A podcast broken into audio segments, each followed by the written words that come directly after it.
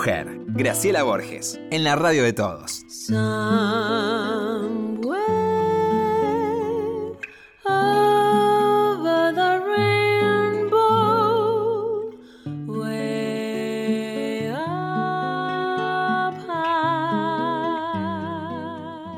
Pero, ¿qué dice Lorenita? ¿Cómo está usted? Estoy feliz porque llegó una amiga mía que es una sabia total, a quien vamos a visitar. Le- les aclaramos que pagamos, ¿eh? para que no crean que nosotros hacemos nada de publicidad en este mundo. Un trabajo debe ser pago. Lo digo siempre porque es una responsabilidad muy grande cuando la gente busca opciones de, ¿viste? de canjes. Yo no me meto con eso. me- pero me parece que el, el dinero es una energía como la del amor o como... O sea que nunca nosotros invitamos a alguien acá, ¿no? Chiqui, Santiago, que nos pague o que veamos recompensa. La recompensa está en la sabiduría del que viene y como en este caso adoramos a esta mujer y nos desana de tanto de una de las cosas que más queremos en el mundo, que son los animales, la hemos invitado. Después de esta introducción maravillosa, usted puede hablar. La presentamos. Es médica veterinaria integrativa antroposófica, especializada en medicina holística y una de las impulsoras de la alimentación natural y el bienestar animal. Teresa Hein, muy bienvenida. Además, linda. Hola. Muchas gracias porque además nos, nos tiene a los bichitos divinos, así que los bichitos de nuestro corazón, nuestras compañeras. de- El otro día yo estuve un poco enfermo, ahora le voy a contar a Teresa. Ella toda la noche estuvo arriba de mi panza, que era lo donde me sentía mal. Hablas de tu perrita, de Sarita. Mi Sarita. Bueno, aquí está la Tere, tan linda. Le preguntaba a Tere, antes de comenzar, en qué momento ella empieza a interesarse por la alimentación natural. Si hubo algún caso en su consultorio de algún animal que por el alimento balanceado se haya enfermado y ella haya considerado que había que hacer otra búsqueda, ¿no? De alimentación. Sí, O, o siempre estuviste en desacuerdo.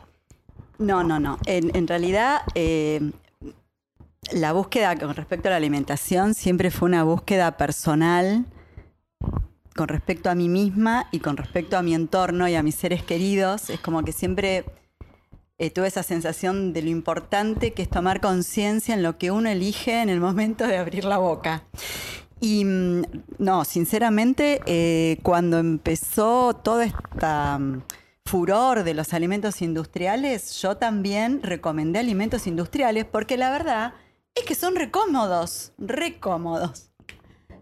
Muy cómodos, es una comodidad bárbara. Lo que pasa es que fue pasando el tiempo y yo siempre atenta a estas cosas y después de tres años, primero mi gran maestra, mi gata y mi perra empezaron a mostrarme deterioros en su salud y yo iba cambiando las marcas, super premium siempre, iba cambiando las marcas y el problema no, no cambiaba hasta que dije, bueno, vamos a hacer comida natural y cambiaba el problema. ¿Qué deterioros puntuales Y empezaste a detectar? Duodenitis, colangitis.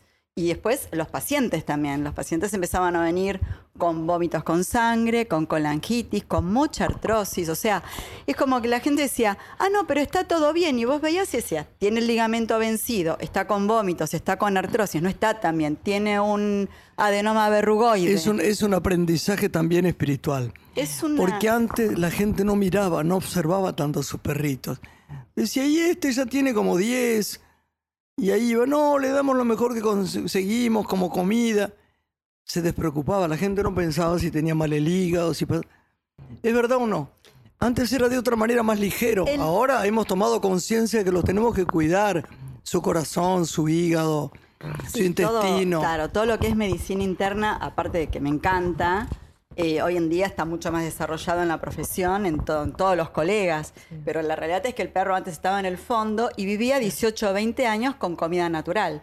Ahora con alimento industrial, a partir de los 6, 7 ya ves mucho deterioro. Y los perros, los promedios han bajado a 12 años, sean mestizos o de raza, porque hay muchos que alegan que los perros viven menos porque tienen consanguinidad, porque son de raza. Y no es tienen así. ¿cómo? Consanguinidad, Ah, que quienes los crían Sí. cruzan madres con, con hijos o hermanos Sí. entre sí para tener eh, animalitos mm, más hermosos fenotípicamente, ¿sí? con, con- con mejor color de pelo o determinadas características que ellos buscan, pero en realidad los perros mestizos también, yo tengo animales que vienen con 6 años, 7 años, con cáncer. Muchísimo, el 87% de las mascotas están ¿Dónde, presentes. ¿Dónde tienen en general el cáncer las mascotas? ¿En el Lo intestino? primero que aparece es el vaso.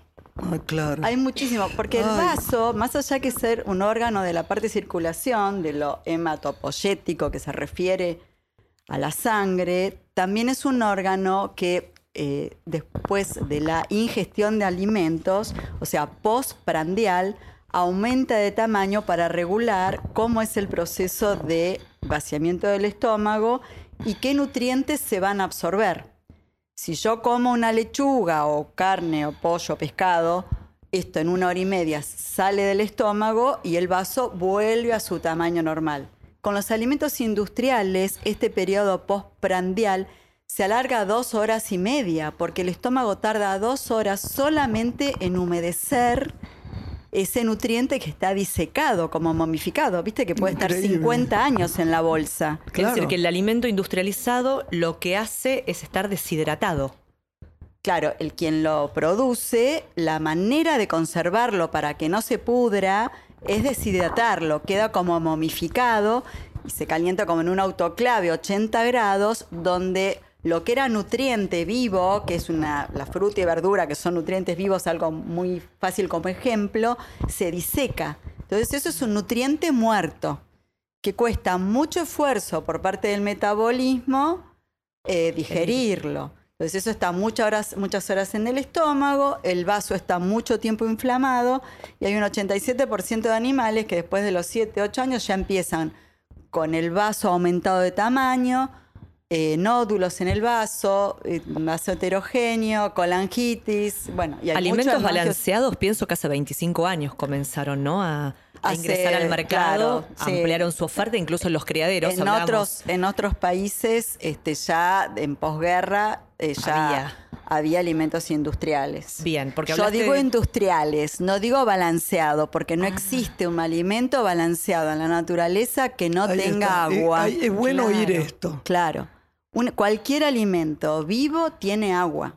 El tema de que esté disecado para que dure 50 años en esa bolsa eh, es lo que hace que uno tenga que corregir, porque el balanceado es un nombre de marketing. La realidad es que es un alimento industrial deshidratado, está momificado como una, no- como una momia. Y esto hace que sea un alimento muerto, que, que a la larga va a enfermar a quien lo consuma. ¿Sí? A pesar de comprar el premium, que hasta en los criaderos, cuando compras un perro de raza, sugieren que Todos son sostengas ese. Decime una cosa, claro. Tere. Y hay otra cosa más que después te lo voy a comentar. Ahora me lo decís. Sí. Son más fuertes los perros callejeros. Es mi idea. Mira, No, ¿no? hay, Seguro hay- que me equivoqué. No, no, Yo porque no, digo que hay que Dentro de los adoptarlos, perros, entonces eh, los perritos tienen otra que, Por suerte hay resistencia. cada vez más este, eh, proteccionistas y más gente que se dedica a dar un ámbito, a, a- a organizar una castración, una esterilización.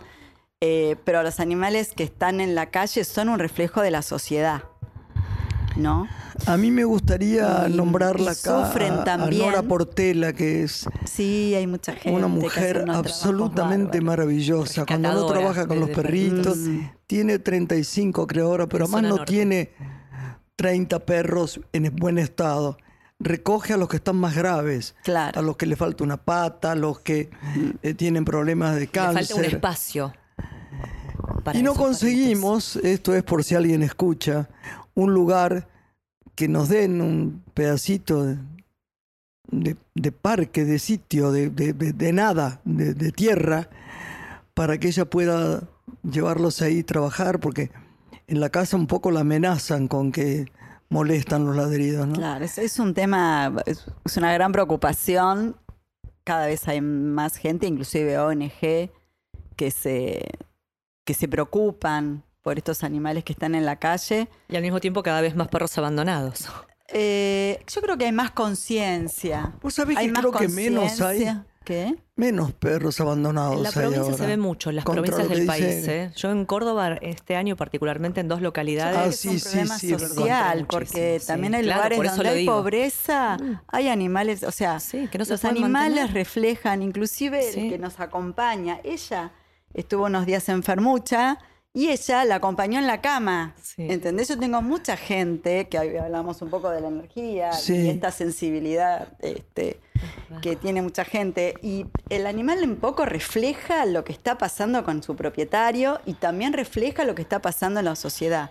Entonces, si vos entras en un pueblo y te encontrás con animalitos en la calle, en ese lugar hay pobreza Sí. porque ellos manifiestan eso.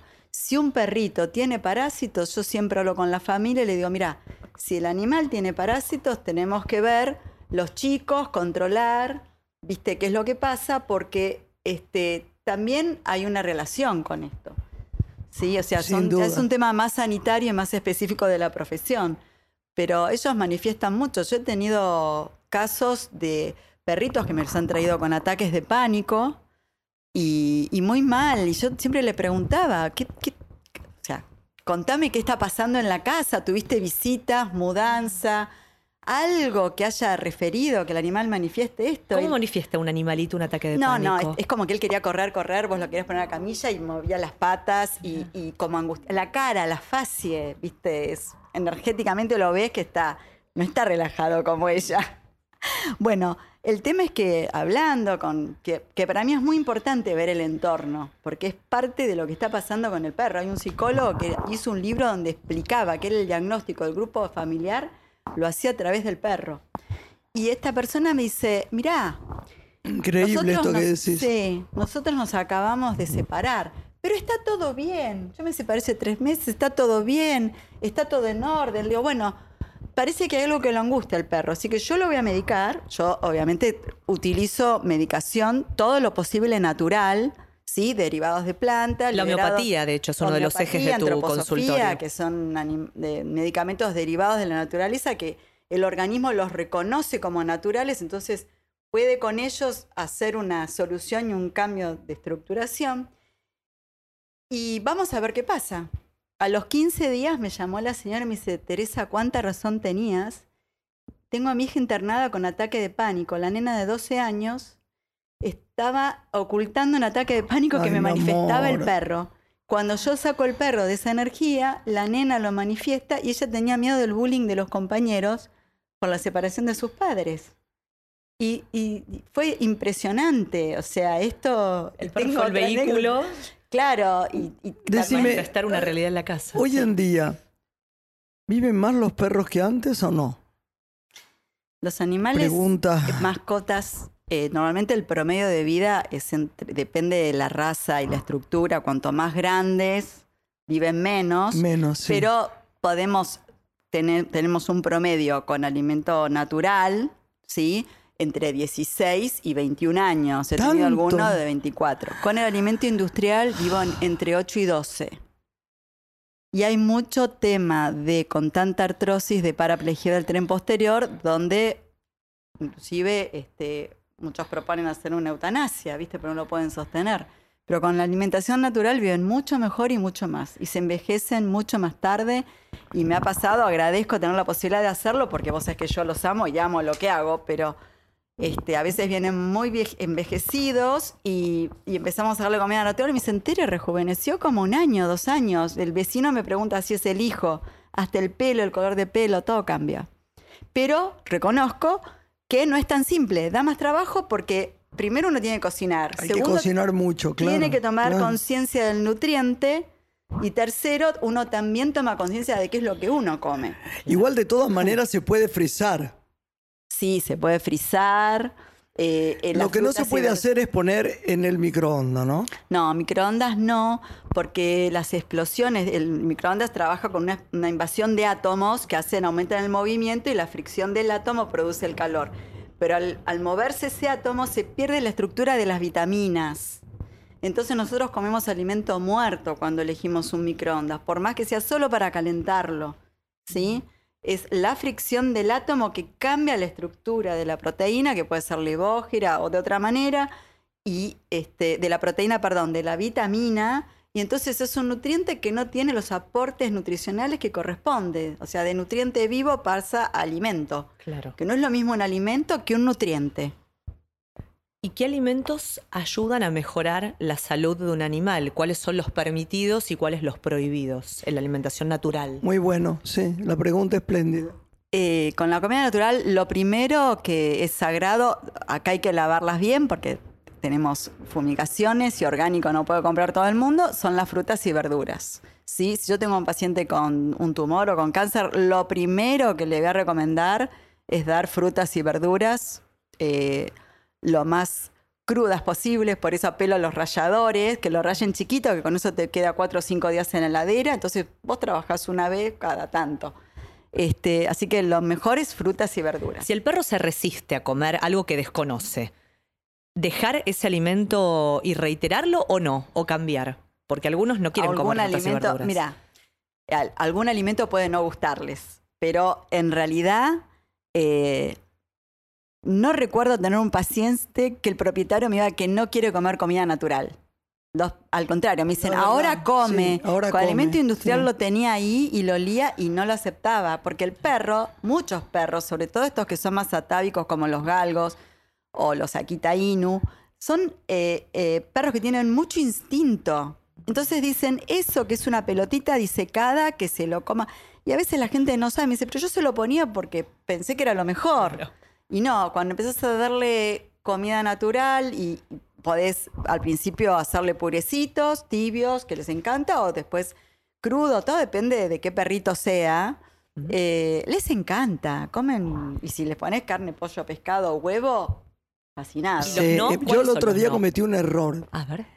Le- Soli, nuestra amiga, me regaló pepinos para darle. Y yo no le di, porque te di roda- dos rodajitas que me parece que eran. Bueno, esta vomitó, mi, mi Sarita. ¿Pero lo comió muy apurada? o- Para mí que comió apurada. Claro, porque el pepino les encanta y no tiene ninguna. Es uno de los alimentos, inclusive para nosotros, igual que el melón, el apio, son alimentos muy alcalinizantes del medio interno. Todo lo que alcaliniza te como que te protege el organismo y el metabolismo y rejuvenece, lo que da acidez o acidosis metabólica, oxida y envejece más prematuramente. Entonces, el pepino es un alimento excelente. Por ahí el pedacito era muy grande o lo comió muy apurada, Yo, ¿viste? yo creo que sí. Pero quédate tranquila que tu Y instinto fue muy bueno. ¿Y qué no pueden comer las mascotas? Eso, ¿qué no pueden comer? Primero, evitar las harinas refinadas. Vos acordate que los alimentos industriales tienen harina de pelo, cresta, pico, pluma, eh, soja transgénica que, que puede estar fumigada y no sé hasta dónde se saca el glicofosfato o no.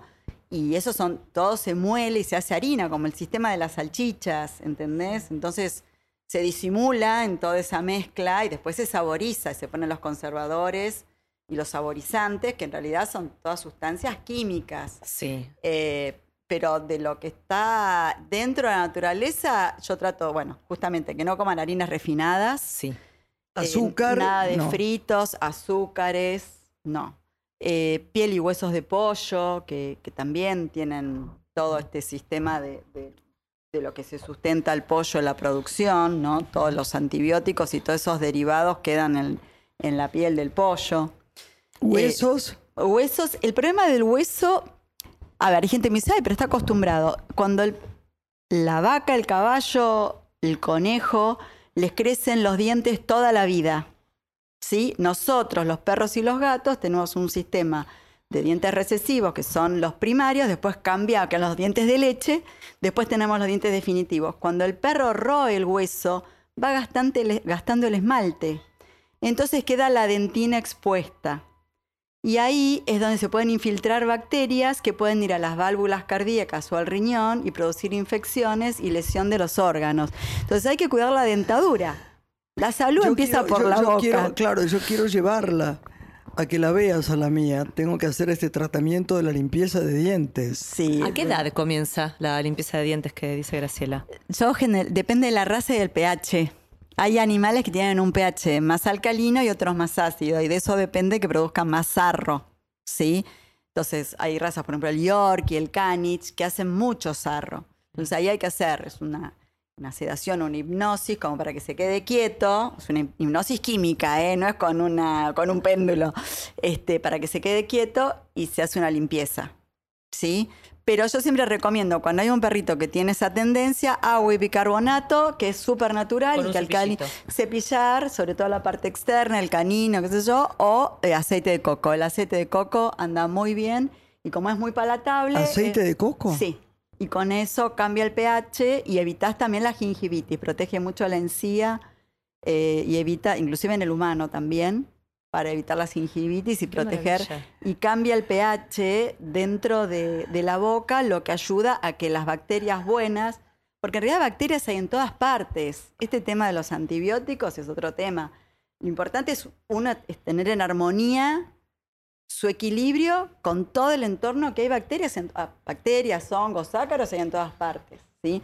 Entonces, si yo tengo bien equilibrado el pH para que estén las bacterias buenas, como los lactobacilos o las, las bacterias del intestino buenas, entonces no voy a tener tanta predisposición a enfermedades o a sarro que si tengo bacterias que son malas o anaeróbicas. Y eso también se logra con la alimentación. En el marco de las especies, la cúrcuma ha sugerido para mezclar con la carne. Sí, excelente. La cúrcuma es un antioxidante, actúa... siempre esto. Sí. Una cucharadita mezclada en la sí. verdura y la carne Claro, o el pollo, ¿no? este, eh, en fitoterapia se utiliza mucho como anticancerígeno porque ayuda a la oxigenación y al ¿Tomate? ¿Cómo? ¿Tomate? No, la no, cúrcuma. la cúrcuma. El polvito Ah, la en las antitumoral, es. ¿Y el antioxidante. tomate? El tomate, yo te comento lo que se utiliza en medicina naturista. Sí, Eh, lo que se evita es la piel y las semillas. claro. Eh, inclusive para tumores de intestino en medicina naturista se recomienda hacer como la salsa de tomate, pero sin la piel y las semillas. O licuado de tomate. O sea, es, es- es- es cuestionable el tema claro. del tomate. El, el problema es, el tomate es una solanácea, por lo cual tiene alcaloides. Y eso está en la, que es lo que no es bueno, demasiado bueno para la salud. Pero bueno, una, persona que está en equilibrio con todo, que coma tomate tres veces por semana, no pasa nada. O sea, Ahora tampoco- hay perritos que tienen un mal aliento espantoso. Sí, eso Yo me acuerdo unos de una amiga, era, y siempre encima ella le decía, dale beso a la gra. Y yo decía, ¿por qué a mí? yo lo adoraba, pero me daba unos besos, unos lengüetazos, y como yo los adoro no me importaba. Pero qué feo. Pero Claro, esos eran esa raza, no lo voy a decir ahora, pero Sí. uno de esos chiquititos. Los chiquititos tienen peor aliento. Sí, tienen más predisposición al, al- al pH que genera el sarro. Pero a veces es de los dientes, a veces es del hígado Sí. o del estómago el mal aliento. ¿sí?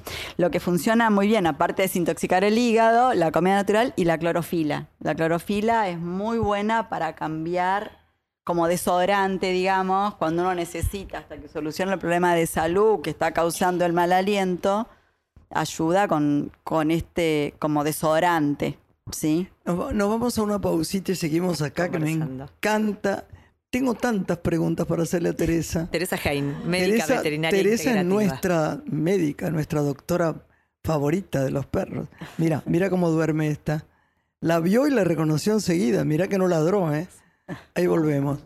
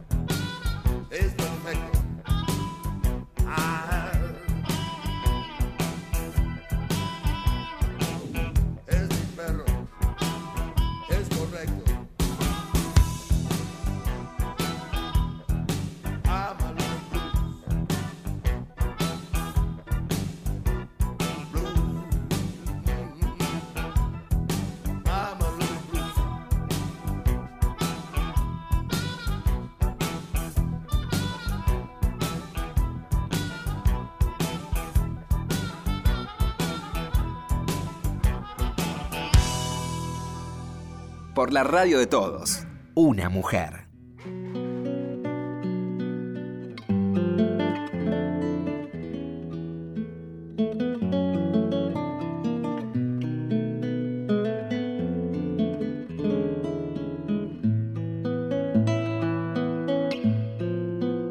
Continuamos con Una mujer.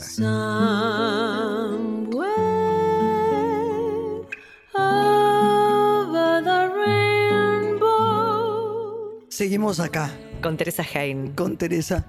Tere, ¿qué, qué, qué sentís a la noche cuando vas a dormir después de ver tantos perros? ¿Vos tenés perros? Sí, la tengo a Titi. Schnauzer. Sí, una Schnauzer mini que en el departamento no quise, no quise mm, tener un perro grande porque sé que, que, bueno, es compañera, pero también sufren un poco, ¿no? Aparte ellas solo quieren ensuciar Vos afuera. decís así- que sufren, ¿no? Un poquito, A mí me dijeron que los galgos, por ejemplo, no sufren en un departamento, que son muy quietos, entonces están en un sitio chico bastante tranquilo. Y sin embargo, cómo les gusta correr. Cuando vos las Sí, llevas a un lugar abierto, se desesperan y sí, sí, Sí, es, es verdad. difícil.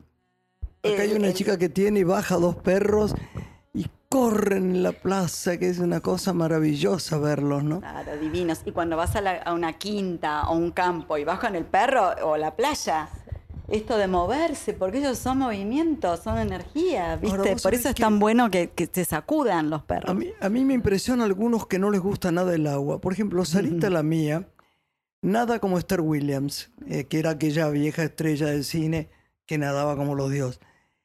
Y no le tiene miedo al mar. Vos sabés que no, la llevé una sola vez al mar y casi se ahoga.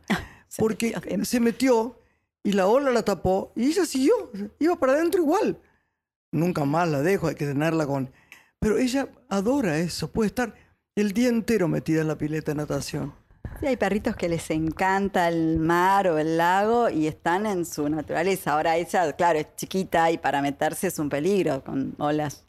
Pero decime una cosa, ¿y el frío, tranquilo. el frío les hace mal de una pileta? Es importante esto para mí porque ella hasta en invierno, que la Quiere pileta nadar. está llena igual, se mete. Mira, el- la natación es un excelente ejercicio fisioterapéutico. Mientras está en el agua, en movimiento, si a ella le gusta meterse, vos cuando sale la secan bien.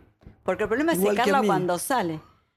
O sea, uno puede nadar, inclusive una pileta que no está tan calentita, y en movimiento el ejercicio terapéutico del agua es muy sanadora. en Yo todo me, yo me aspecto. baño igual con agua fría. Claro. Y bueno, se parece a la dueña, lo que yo hablaba hoy. Claro, yo necesito nadar por mi... por Claro, mi- es buenísimo. Y después secarla bien, secarla bien este, con un caloventor o, o en una habitación, un lugar donde esté... ¿Es verdad lo del, lo del hociquito caliente cuando tienen fiebre? Hay perros que tienen fiebre y que tienen el hocico frío. La temperatura, desgraciadamente en el perro suena feo, incómodo, pero la, la temperatura certera es la temperatura rectal.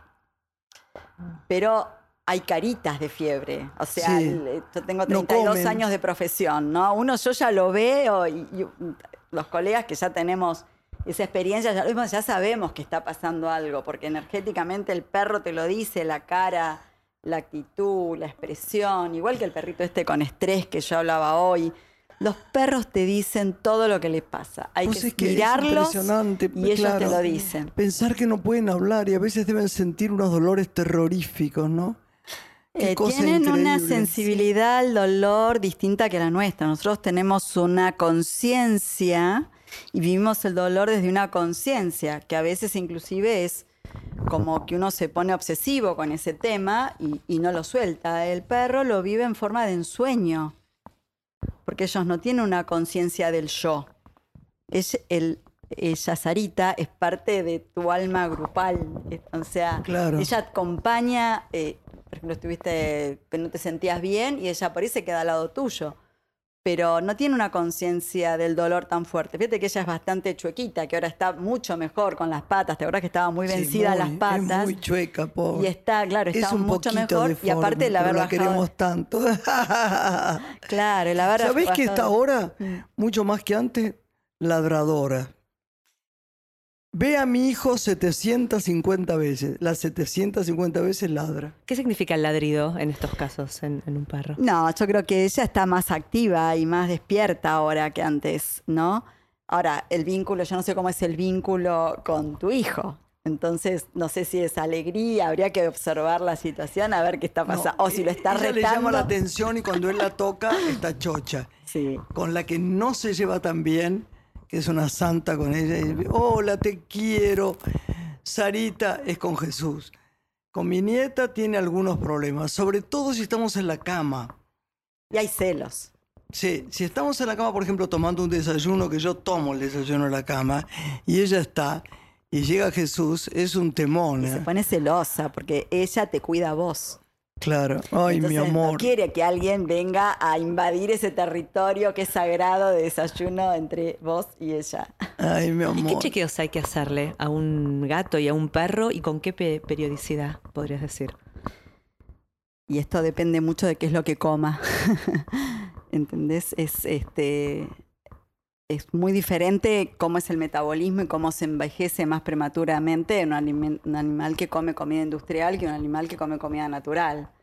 Eh, sin embargo, bueno, eh, primero la clínica es fundamental, el control clínico con el veterinario. Eh, yo lo que tengo muy en cuenta es el tema de las desparasitaciones. Buenos Aires es una ciudad y zona norte, que es la zona que yo tengo el ámbito de conocimiento. No quiero hablar por zonas eh, que hay muchos parásitos. Entonces, eh, como los animales salen a la calle, hay que controlar este tema de las parasitosis por lo menos dos veces al año. En animales que salen todos los días, quizás eh, si están adentro de un jardín o en un parque, eh, uno puede controlarlo una vez al año, pero en el ámbito de la calle acá hay mucho parásito. Eh, y eso hay que controlarlo porque pertenece a una familia que lo toca, que lo acaricia, que le da besos, que, pisan en, en el mismo lugar, entonces eso hay que controlarlo. Después el tema, todo el tema control clínico general, pelo, la piel, la actitud, oídos. Una vez al año por lo menos hay que llevarla. Y sí, los controles, por lo menos una vez al año, si vos no detectás que en- hay algo especial, eh, hay, que, hay que hacer un control igual. Pero bueno, la verdad es que depende también eh, del ámbito donde esté. No es, el, no es lo mismo un perro que está en un departamento en contacto. Ha cambiado el vínculo del humano y el perro, y los perros de hoy son diferentes. Eso es lo que te dije al principio. Claro. Sí, Es diferente. Entonces, eh, el control tiene que ser como el de un miembro de la familia. claro. cuando estaban en la quinta, allá al fondo, como me dijo ella hoy, atado. Esos perros, y esos perros eran perros, ahora son pseudo humanos. ¿no? A mí me impresionan mucho los que viven en jaulitas, que los traen como criaderos, ¿viste? Bueno, sí, Y es llegaron triste. unos perros el otro día y yo los vi, ¿no? Y la perrita que me querían dar, que lamentablemente no puedo porque tengo mucho que hacer y ya no controlarla o amarla como se debe, eh, es algo que me hace daño. Pero bueno, ocuparme, quiero decir, ¿no?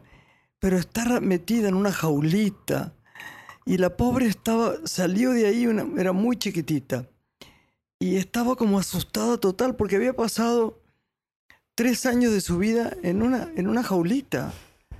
Con, la hacían eh, este, procrear. procrear eh, y vivía como con luz artificial el día entero. Una cosa inno- innoble. Claro. Ah, me dio Eh, como una ahora angustia. Está, sí, está muy en boga esta concientización de la gente que adopten animales eh, de la calle y que no busquen animales de raza, porque uno cuando compra estos animales de raza está dando lugar a que su mamá sea usada como una productora. Absolutamente. Entonces, esta productora es parte del negocio de quien hace la reproducción, ¿sí?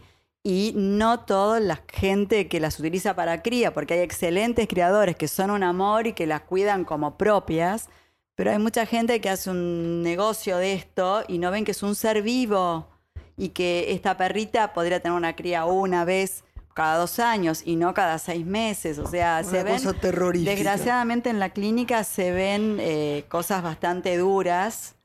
Este, pero bueno, hay que rescatar de esto eh, que uno trata de dar el mayor amor posible y de concientizar todo el tiempo a la gente para, para evitar este tipo de negocios, digamos. ¿Cómo sortear un viaje en avión con una mascota? Ya que Graciela hablaba de las jaulas. ¿Vos sugerís sedar al animal cuando es un viaje de varias horas? No, no, no, no. No, hoy en día inclusive eh, para mucha gente que está, tiene un perrito como acompañante terapéutico, este, hay, está inclusive la posibilidad de, de hacer todos los trámites para que viaje con uno arriba. Cuando son En cabina. menores a 8, cuando Ah, pesan menos de 8 kilos. Claro, eh, bueno, Sí. tuve una, Son- una clienta sí. mía que tuvo un problema de salud ella y su perra era su acompañante terapéutico, tuvo que viajar a Bariloche y era una labradora de 25 kilos, hicimos todos los trámites para que ella pueda viajar con la labradora a Bariloche arriba. Y cuando no es así, que no es acompañante terapéutico de la No, Van a mascota, cabina y lo, lo que se, las líneas aéreas eh,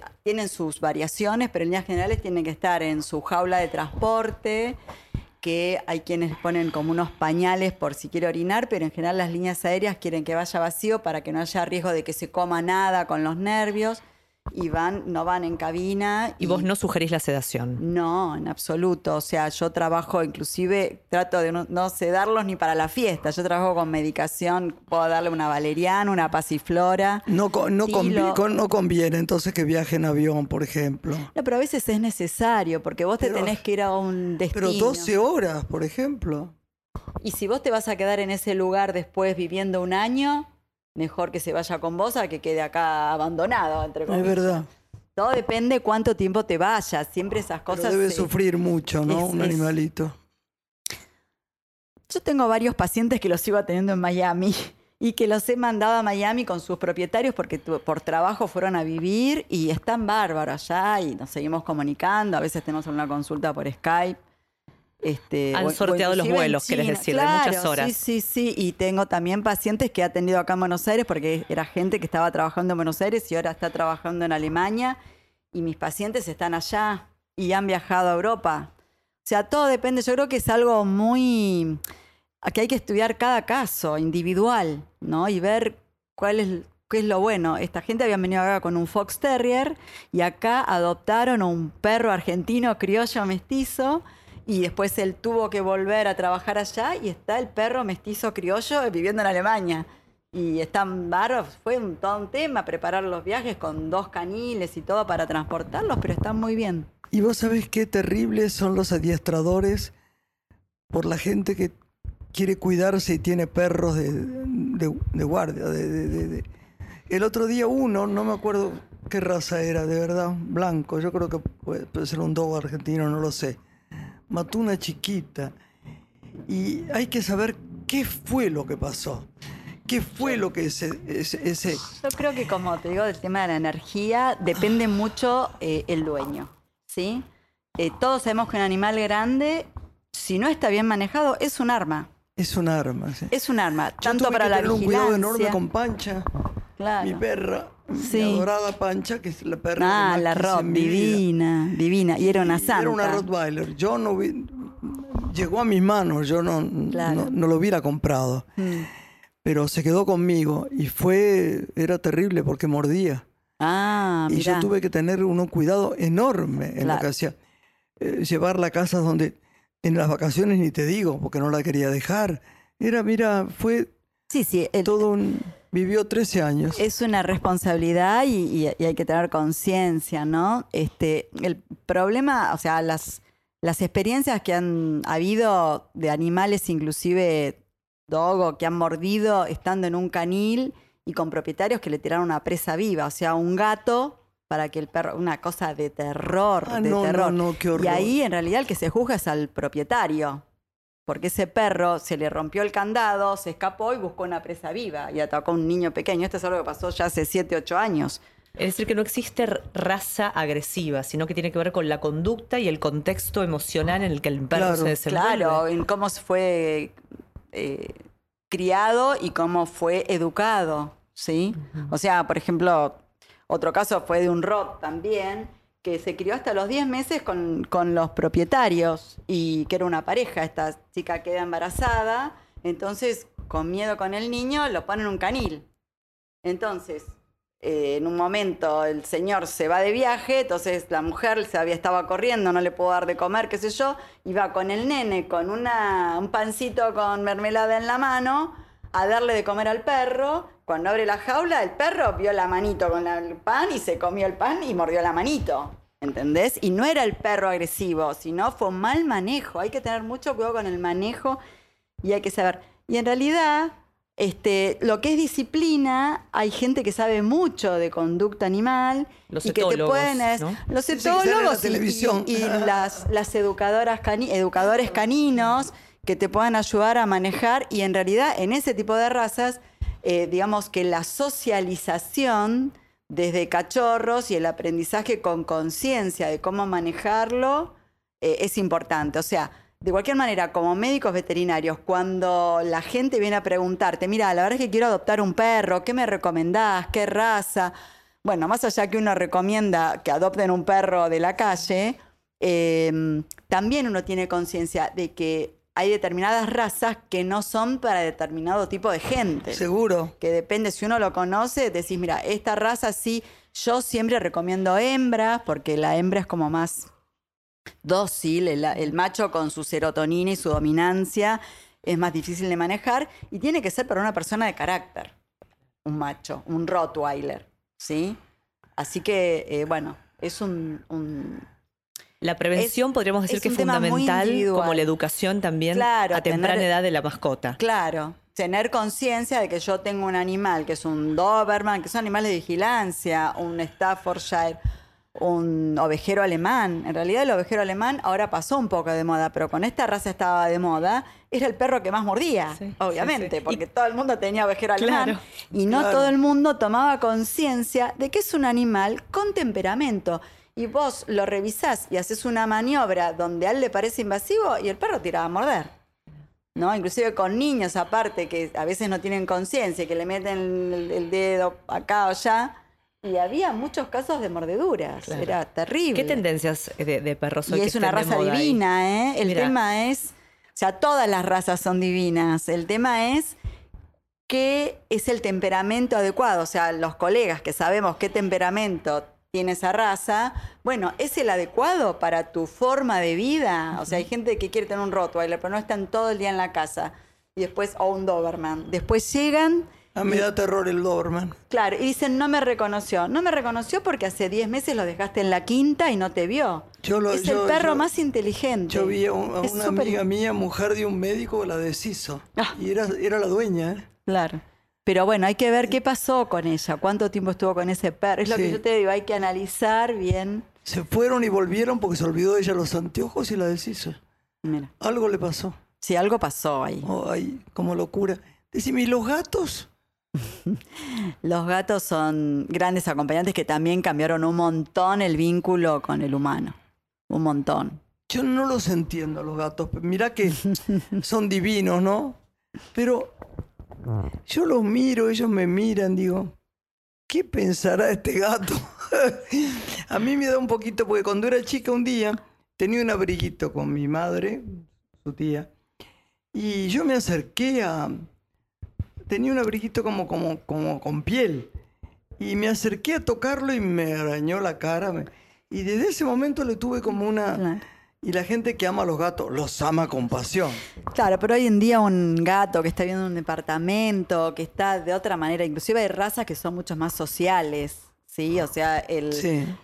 el siamés, por ejemplo, es como el príncipe en el sentido de lo social, te habla inclusive, te diría. Sí, ¿no? Este, sí, hay distintos tipos de vínculos, pero yo creo que los están tan humanizados hoy los gatos que han hecho un vínculo diferente del que había en ese momento. Antes el gato estaba afuera, ahora está adentro, duerme con la gente, está en el A mí me impresiona que caminen. El gato de una amiga mía caminaba por, por la cornisa. Cornisa. ¿Cómo hace eso? Son aire, los gatos son, digamos que pueden saltar dos, dos, dos metros, dos metros y medio sin ningún problema para cazar un pajarito o lo que sea, en su naturaleza de ser gatos, ¿no? El gato en la naturaleza. Entonces, este, la verdad que son muy estéticos. Sí. Yo los adoro, pero este, sé perfectamente que el gato hoy en día no es el gato de antes. Y los sufrimientos de los caballos me tienen preocupadísima. Mucho estrés Estos acá en la ciudad con los esos caballos en carros el de porquería que yo entiendo que una persona tenga que tener un carro donde vende y trae y viene y lleve un caballo, pero Pero ya la el maltrato sangre. animal es una cosa tan caducado. Es como tremendo. Sí, en la provincia sigue habiendo. Se ve todavía, se ve todavía atracción de sangre, bastante. claro que sí.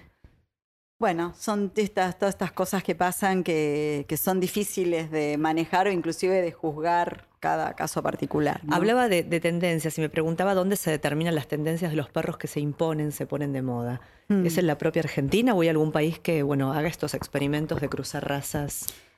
No, no, no es un país en especial, Especial. sino que hay, o sea, la Federación Sinológica Argentina, hay EPOA, hay varias federaciones En el mundo. en el mundo. Y si me pregunta, la verdad que no me hice esa pregunta por qué determinada raza, pero de pronto aparece uno y, y gusta y aparecen 500, ¿viste? Es así. Hoy, ¿quiénes, ¿cuáles son? Jack ¿Quiénes son los Jack moda. perros? Russell. Nos- hay Jack- unos Hoy los Jack. Russell. ¿Qué, qué son esos? Hizo Jack Russell. Ah, no sabés Es- qué mal me el- llevo. El del tema de la ¿Vos sabés máscara. que ¿Te había- acordás la película La Máscara? Había una, una familia, ¿no? Muy encantadora, que se llamaban Morán. Y tenían como ocho perritos de estos, ¿no? Te iba en, en tortugas. Íbamos en bici y decían, ¡ay, vienen los Morán! Y corríamos en la bici y nos mordían los talones. No, qué, qué bicho más malo. Sí, eran guardianes, se ve que eran. ¿Qué si fuera de su casa era? Claro, no, Por no. los caminos, ¿viste? Y ellos atrás mordiéndote los talones. Bueno, ¿no? típico de los perros Muy en poco civilizados que esos perros. así afuera y salían. Es un chiste. día todo eso. Pero no sabes qué alegría nos da que- de tenerte. Y yo, yo podemos dar teléfonos o direcciones o lo que fuera. El de- de consultorio que está en, en Olivos, el centro porque médico tanto, veterinario de la doctora tanto. Teresa Siempre Jaime. nos preguntan, demandamos mucha gente nosotros Sí, con montón, amor, ¿eh? Siempre me Viene gente de todo el país a verla, Teresita. Cuando uno va a la consulta, de pronto un sábado hay gente del interior. Sí, ¿no? ahora estamos- De Vos sabés que la vi, en- estaba en lo de Roca. Estuve Yo de dije, será Roca, modelo de, sí. de- de Roca, de, de Gaby Roca, el fotógrafo, porque tan linda como es. Sí. Y estaba ahí, nos dimos Usina, un abrazo. Qué lindo. Una preciosa. Y acá la, la nombramos. ¿Qué dirá? Porque yo tengo la manía de pensar que le dan poco de comer cuando, no está, cuando estoy yo. Digo, cuatro cucharadas, dice Teresa. Dice, no puede, tiene la panza muy chiquita. Dos ya es bastante. No, un cucharón sopero bien lleno para ella dos veces por día, vamos, sí. ¿Cuatro? Un cucharón sopero lleno para ella. Ah, nada más. Sí, dos veces por día. ¿O eso será cuántas cucharadas? Y serán Tres. seis.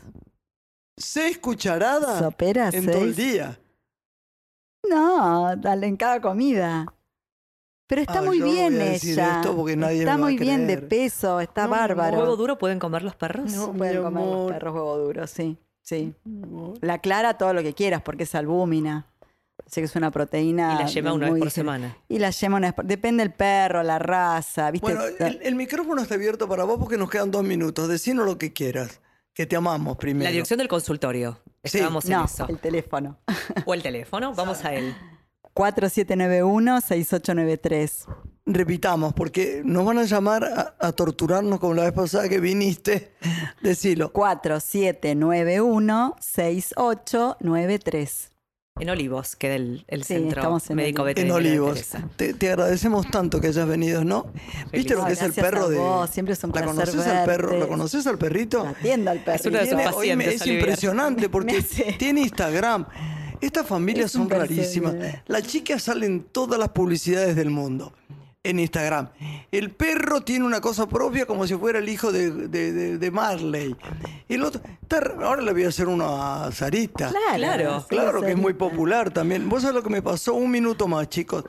Estamos en el interior haciendo una gira con Entre Nosotros, ¿no? Y yo estaba en, en el cuarto, yo no estaba ahí. Estaba Soli con la cantante y yo tenía a Sarita. Y había chicos que habían venido a ver a Axel, que cantaba ese día. Y uno la mira y dice, este, esta es la perra de que salió en la película, es la perra de Graciela Borges. ¿No me daría un autógrafo usted que la tiene? ¿Cómo le voy a tener un autógrafo yo? ¿Me puedo sacar una foto con la perra? Es Sarita, es Sarita. Que además canta. No lo puedo. Sí, canta, claro. Sí, le decimos bebé, bebé y canta y canta. Gracias. Gracias, eh. Teresa. No, gracias, gracias. a ustedes Un por invitarme. Te queremos, te queremos. Yo también las quiero mucho. Gracias, mi amor. No, gracias a gracias, vos. gracias. Nos despedimos. Adiós, Hasta el próximo martes. Buena semana. Ah, Un beso. Una mujer se ha perdido. Conocer el delirio y el polvo. Se ha perdido esta bella locura, su breve cintura debajo de mí. Se ha perdido mi forma de amar. Se ha perdido mi huella en su mar. Veo una luz que vacila y promete dejarnos a oscuras. Veo un perro ladrando a la luna con otra figura que recuerda a mí. Veo más, veo que no me halló. Veo más, veo que se perdió. La cobardía es asunto de los hombres, no de los amantes. Los amores cobardes no llegan a amores, ni a historias se quedan allí ni el recuerdo los puede salvar, ni el mejor orador conjugar.